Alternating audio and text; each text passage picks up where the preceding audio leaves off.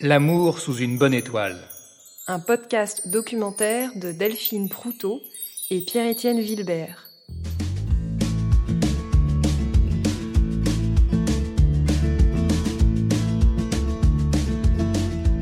La complémentarité. Partie 2. Je pense qu'on a toujours eu une ambiance. euh, on n'a jamais eu de moment, jamais traversé de moments difficiles. Presque à contrario, les moments de soutien, ils viennent, euh, ils sont fréquents entre nous, enfin ils sont en permanence, il y a un réel soutien mutuel et qui euh, existe aussi énormément quand il n'y a pas d'épreuve. Mais comme j'étais en crise euh, quand on s'est rencontrés et que je suis re-retournée, j'ai quand même des gros gros moments de, crise existentielle comme ça, comme l'été dernier, des choses comme ça, je me dis c'était hyper important que qu'il soit là tout le long. Parce qu'on s'est- on s'est peu quitté en fait, hein, finalement, depuis, depuis deux ans.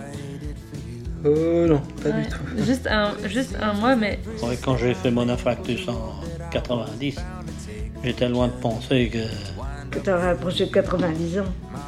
quand j'ai eu des problèmes de santé, j'ai senti qu'elle était là, qu'elle était présente, qu'elle qu'elle m'assistait, qu'elle me, qu'elle me lâchait pas. C'est ça, surtout. Il n'y a pas forcément de moments dramatiques, parce que quand il y a des moments de difficultés matérielles ou de difficultés relationnelles ou des problèmes euh, qu'on a pu rencontrer, seul ou ensemble, euh, de toute manière, bah, il y a une mobilisation. On, se mobilise l'un pour l'autre. C'est indéfectible à ce niveau-là. Et en même temps, c'est souvent quand il y a, hum, n'y a pas forcément de crise aiguë ou de problème aigu que là, il y a une, sorte d'attention à l'autre qui, je sais pas comment le dire, mais qui est comme plus euh, prégnante. Un, besoin d'être très attentif à l'autre et de voir si euh, euh, est-ce qu'elle avance comme elle a envie, est-ce que ce à quoi elle aspire se- comment dire, remonte à la surface. Enfin, ça ressemble plus à ça. Notre soutien, il existe d'un point de vue concret dans des moments d'épreuve, de tension, de défi, mais il existe aussi dans des moments où il n'y a pas forcément de phase aiguë, et c'est peut-être à ces moments-là qu'il y a besoin d'avoir beaucoup d'écoute pour voir si l'autre est bien réveillé, s'il est bien, euh, je sais pas comment dire. En fait, je pense que c'est un peu euh, d'être tout le temps en veille l'un pour l'autre. Je crois que ça, c'est quelque chose qui est assez fort. On est en, veille ou en entraide. Et euh, quand tu dis réveiller, c'est un peu euh, de savoir si la lumière de l'autre, elle est toujours allumée. Enfin, euh, de savoir si l'autre, il réalise bien ce qu'il a envie de faire. Et, c'est en ce sens-là où il y a, il vraiment cette notion de- d'entraide, de, de se rappeler, de se rappeler si bah, l'autre, il a mais tu sais, tu, tu voulais faire ça, euh, t'en es où? Tu vois ce que je veux dire? Voilà, t'en es où? Parce que c'est bien, euh, c'est bien, je, je- je, connais bah, toute ta serviabilité que tu peux avoir autour de toi, mais et toi là, euh, ce projet-là, t'en es où? Et en fait, c'est ça qui fait que à ce moment-là, bah, je veille à sa lumière, qu'elle soit toujours... euh, bah, toujours au rendez-vous et que lui, bah, il se, puisse se réaliser, parce que je vois la, la beauté qu'il porte et j'ai envie euh, qu'il l'offre euh, au monde, quoi. L'an dernier, il y a un an pile, on avait un énorme euh, événement à Paris. On devait faire à manger pour 130 personnes, sauf que c'était canicule, donc on- il y avait des limitations de voitures. Notre voiture pouvait pas rentrer dans Paris, et en même temps, on avait décidé de partir une semaine plus tôt dans le sud, en se disant, bah oui, le sud de Paris, euh, il faut 5 heures. En fait, il fallait 9 heures. et on était paumés dans le sud avec, euh, ben, du coup, 120 bocaux, tous mes, tout mon matos de cuisine, euh, pour faire entrée plat dessert à 120 personnes en plein centre de Paris, un week-end euh, de canicule. Et on a décidé, bon, c'était plutôt bien organisé, on s'arrêtait à Lyon, on déposait la voiture, on prenait le train avec tous des sacs euh, faits pour, on avait aussi Orval dans les pattes, donc c'était pratique. On arrivait, on prenait une voiture et puis on, on avait un Airbnb, on cuisinait dans le Airbnb et on distribuait le lendemain. Et en fait, euh, arrivé à Paris, j'ai complètement paniqué en prenant la voiture de location. Euh, et je n'arrivais plus à avancer sur euh, la sur la Le périph. sur le périph. J'étais coincée sur le périph. J'arrivais plus à avancer tellement j'étais pétrifiée par le stress. Il faisait chaud, il n'y avait pas de clim, il y avait j'avais Orval, tous mes bagages. Il fallait qu'on trouve un endroit bah, pour dormir, ça allait, mais pour faire les courses, pour cuisiner, pour euh, et je savais pas faire. Je savais pas faire, je savais pas faire. Et du coup, bon, c'est Il l'a fait de nombreuses fois, mais cette fois-ci, c'était quand même genre euh, assez euh, marquant. Pendant presque 48 heures, t'as été euh, vraiment. Enfin, j'aurais pas pu redémarrer sur périph' seul, je crois. Vraiment. Et du coup, il était là, toujours avec son calme et son, son écoute. euh, Ben non, mais si, on va démarrer la voiture et ça va bien se passer. Et on y va, quoi. Et on va au Airbnb, et on, on cuisine et on a cuisiné jusqu'à 2h du matin. T'as fait des pancakes pendant. Parce qu'il y avait le petit déjeuner aussi à préparer. Oui, On- et il faisait- en plus, c'était la canicule, il faisait chaud. Donc moi j'étais en slip euh, jusqu'à 1h du matin en écoutant de la musique classique et à faire des pancakes pour se réveiller à 6h le lendemain pour aller les livrer. Et le pire, c'est qu'on se réveille à 6h, on, on met tout dans la voiture, on ferme le Airbnb. Et j'oublie la salade de fruits qui était énorme pour le petit déjeuner à l'intérieur dans le frigo du Airbnb. La Et porte est claquée. La porte est claquée c'est fini quoi. Le- tu vois, on avait les pancakes mais on n'avait pas la salade de fruits. Et il fallait qu'on parte et la nana me dit Ah, il y a canicule donc il faut que vous soyez. euh, Enfin, l'événement est avancé de trois quarts d'heure. Ça. C'est pas possible, on sait pas être en trois quarts d'heure de moins en plein centre de Paris, on est à l'autre bout, tu vois, enfin là où.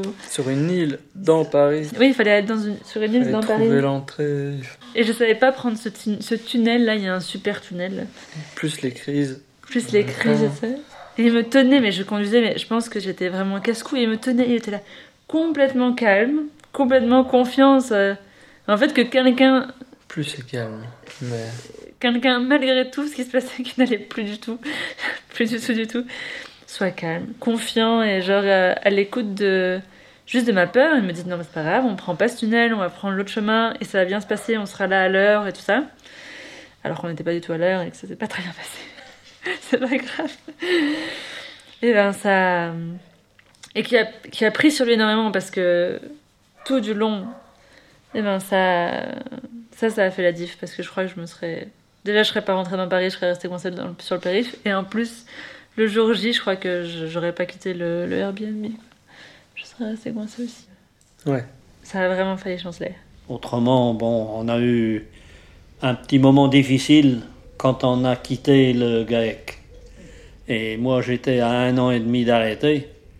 Et ça, ça a créé quand même euh, un petit conflit entre beau-frère et moi. Ça n'a pas duré, hein, c'est pas parce que j'en ai pas voulu. Mais lui, il a fallu tout rebrasser le système. Alors donc, là, bon, ben, heureusement qu'elle était là avec moi pour me soutenir. Parce que ça, ça a peut-être été un peu la cause de mon infarctus, tout ça. Ça m'avait un peu déstabilisé, quoi. Enfin, ça s'est, ça s'est relativement bien passé. Ah oui, mais là, quand. Euh, j'ai rencontré Marc et j'ai su assez rapidement que euh, ben, c'était une boussole. Et cette boussole, en fait, c'est comme si euh, aujourd'hui, en fait, elle était vraiment le pilier de notre couple. Et que, euh, eh bien, dans cette boussole, j'arrivais à trouver mon orientation à ses côtés. Et que cette orientation, eh ben, elle me permet, en tout cas, d'offrir un maximum de ce que je porte en moi que je ne connaissais pas ou que je ne soupçonnais pas forcément avant même de le rencontrer. Bah, c'est drôle parce que moi j'étais vraiment pas en paix seule quand j'ai rencontré Nathan et j'ai cru que. Enfin, au début, je me disais, bon, bah oui, oui, peut-être que je suis avec Nathan, tu vois, peut-être que je suis avec lui parce que du coup ça me, ça me rassure, tu vois. Il y a un truc un peu rassurant, il y a un truc. euh, Et puis il, il est tellement doux et tendre et à l'écoute que peut-être que du coup. Ce qu'on partage euh, au cœur de notre histoire, c'est sûr, c'est euh, à notre niveau, à tel qu'on est, avec tous nos défauts aussi, bien sûr, mais ce qu'on partage vraiment ensemble, c'est l'intérêt pour l'autre.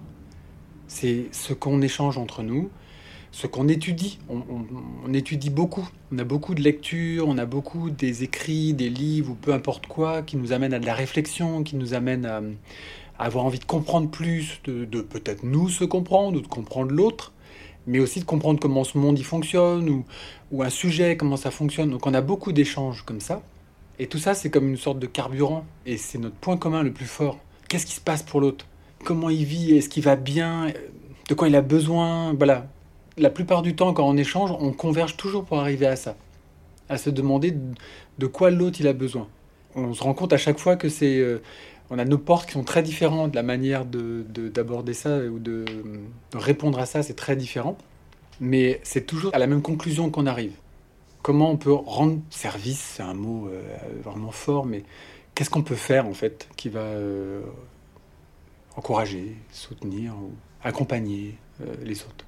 C'est l'élément sur lequel on se retrouve tout le temps en fait.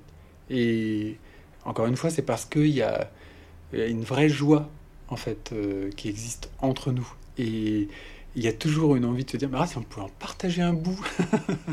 Et c'est avec le temps, on se rend compte qu'en fait, non, en fait, je suis pas avec. euh, Bon, c'est longtemps on posait cette on question. s'est longtemps. Et même, même Est-ce moi que encore, c'était vraiment de l'amour ou est-ce ou est-ce que j'étais une bouée, Ouais. entre guillemets? Ouais, c'était, c'est principalement la, là où il y a le plus de questionnements et tensions. Enfin, là où il y a eu le plus de questionnements et tensions dans notre couple, c'était. Et maintenant, après plus de deux ans, quand on voit qu'Alice est de, quand même bien mieux et bien plus calme, Ouais. stable et autres, ben on voit que finalement on est toujours ensemble. Donc, donc c'était pas que ça. Ouais, moi je me rends vraiment de jour en jour, maintenant qu'il y a plein de choses qui se calment, qu'il y a vraiment un amour qui grandit à côté et que je me dis, bon, bah, c'est que. C'est que c'était. Ouais, c'est que c'était pas. C'était pas un doudou. Parce qu'au début, pour essayer de le. pour essayer de le décourager d'être avec moi, je disais, non, mais t'es qu'un doudou. euh. Enfin, genre. euh, c'était horrible quand même quand j'y pense.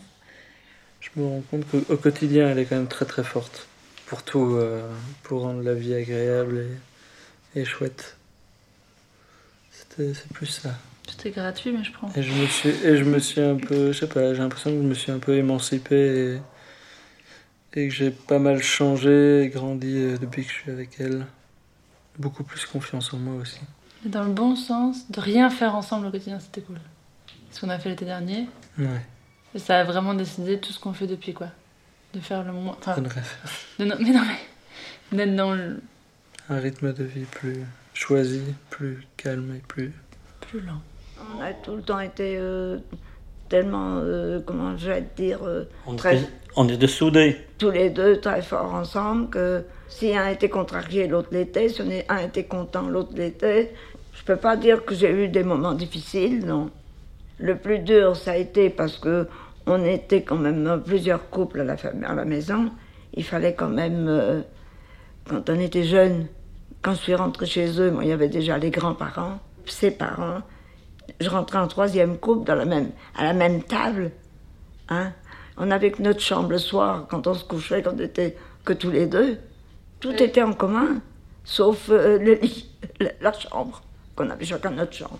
L'intimité. On attendait la paye du lait tous les mois, ça nous faisait un apport tous les mois pour acheter un terrain. S'il y avait un terrain à côté de nous qui se vendait, euh, pas question de laisser partir le terrain, il fallait l'acheter. Tu vois, on s'est privé beaucoup pour ces quelques hectares de terre qu'on a. Moi, ce que j'entends quand on parle de bonne entente, des relations un peu comme on voit dans le film à l'eau de rose, là, et ce genre de choses, ce que j'entends, c'est cette espèce de truc, euh, tout est beau, c'est mièvre, etc. Et euh, je trouve pas ça réel, ça c'est sûr. Euh, et c'est pas pour autant que, en tous les cas, c'est pas ce que moi je vis avec Véronique. On n'est pas une relation de tension et confrontation. On n'est pas à chercher des poux dans la tête de l'autre. On n'est pas en train de dire bah, pourquoi t'as dit ça, comment t'as dit ça, euh, qu'est-ce que tu veux. Enfin, c'est pas notre mode de fonctionnement. C'est plutôt plus. euh, bah, alors, il y a beaucoup dans cette notion d'écoute, et puis des moments de se dire euh, bah là, il ou elle, enfin elle, là en l'occurrence, elle est dans ce comportement-là, et là, pendant un temps, euh, j'y peux rien. Pas j'y peux rien dans le sens. c'est fataliste. Il y a un moment, elle est dans tel comportement ça me plaît pas peut-être, ou j'ai peur que ça amène à des bêtises, ou j'ai- peur avoir une crainte, mais euh, je vais pas forcer pour lui dire bah, pourquoi tu es comme ça, je je vais pas aller, le- je sais pas comment dire ça, mais lui tomber dessus en disant pourquoi tu fais ça, comment tu fais ça, qu'est-ce qui se passe en fait. C'est pas ma préoccupation.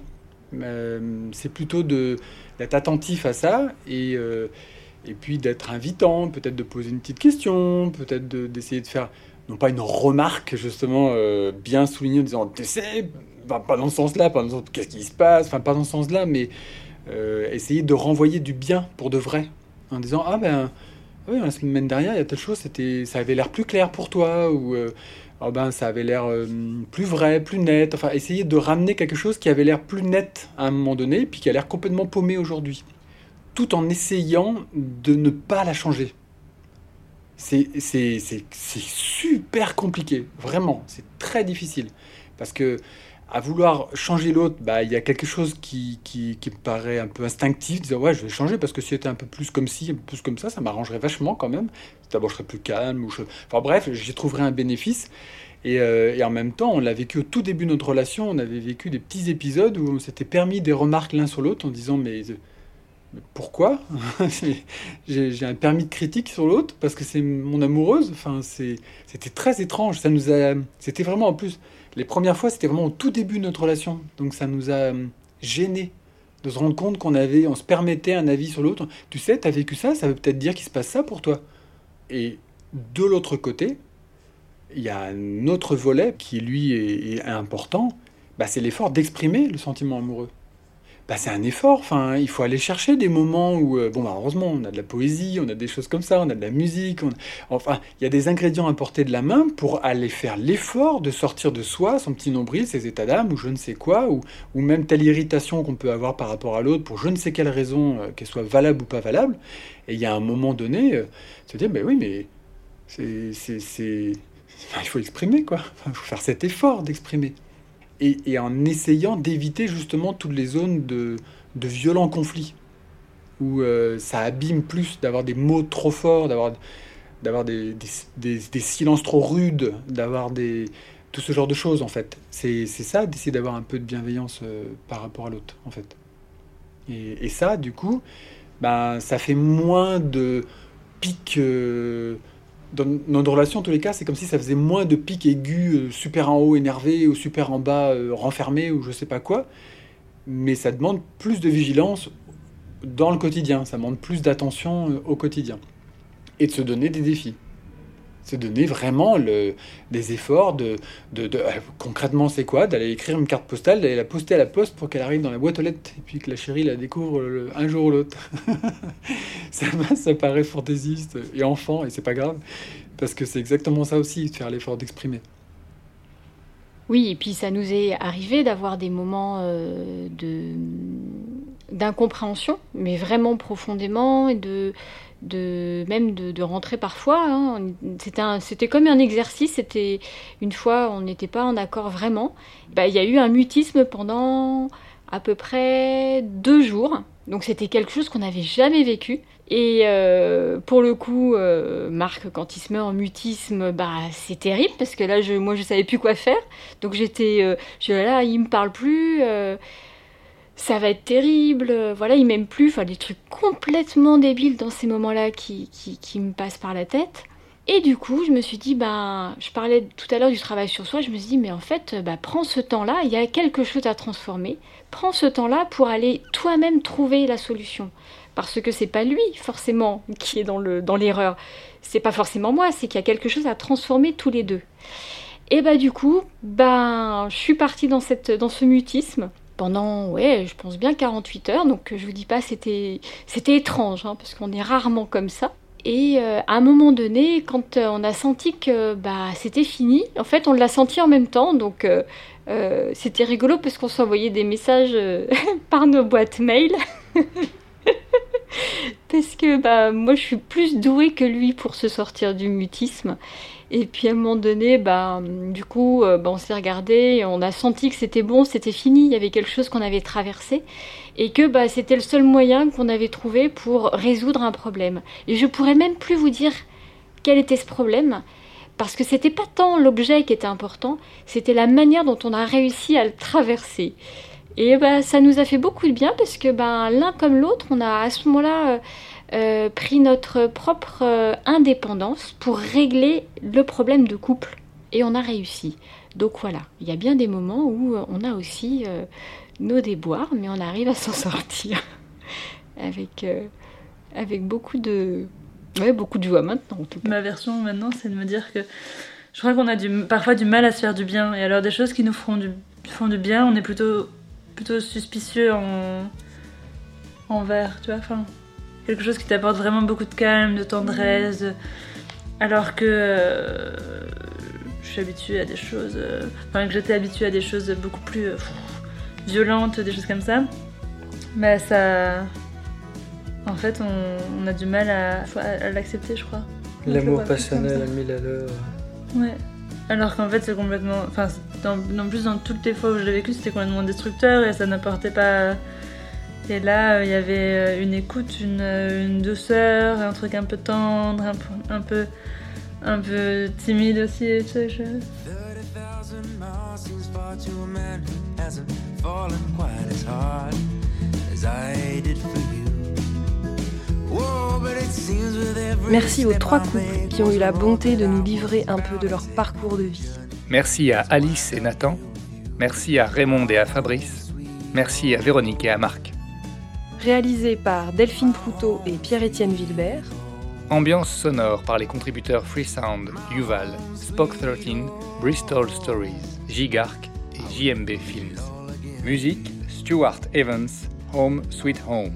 monté et mixé par Pierre-Étienne Vilbert. Produit avec le soutien d'Infili.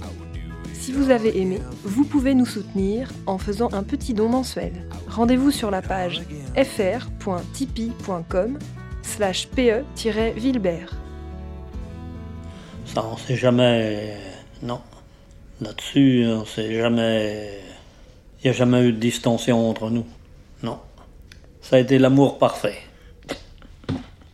Voilà. Et encore. Et encore, oui.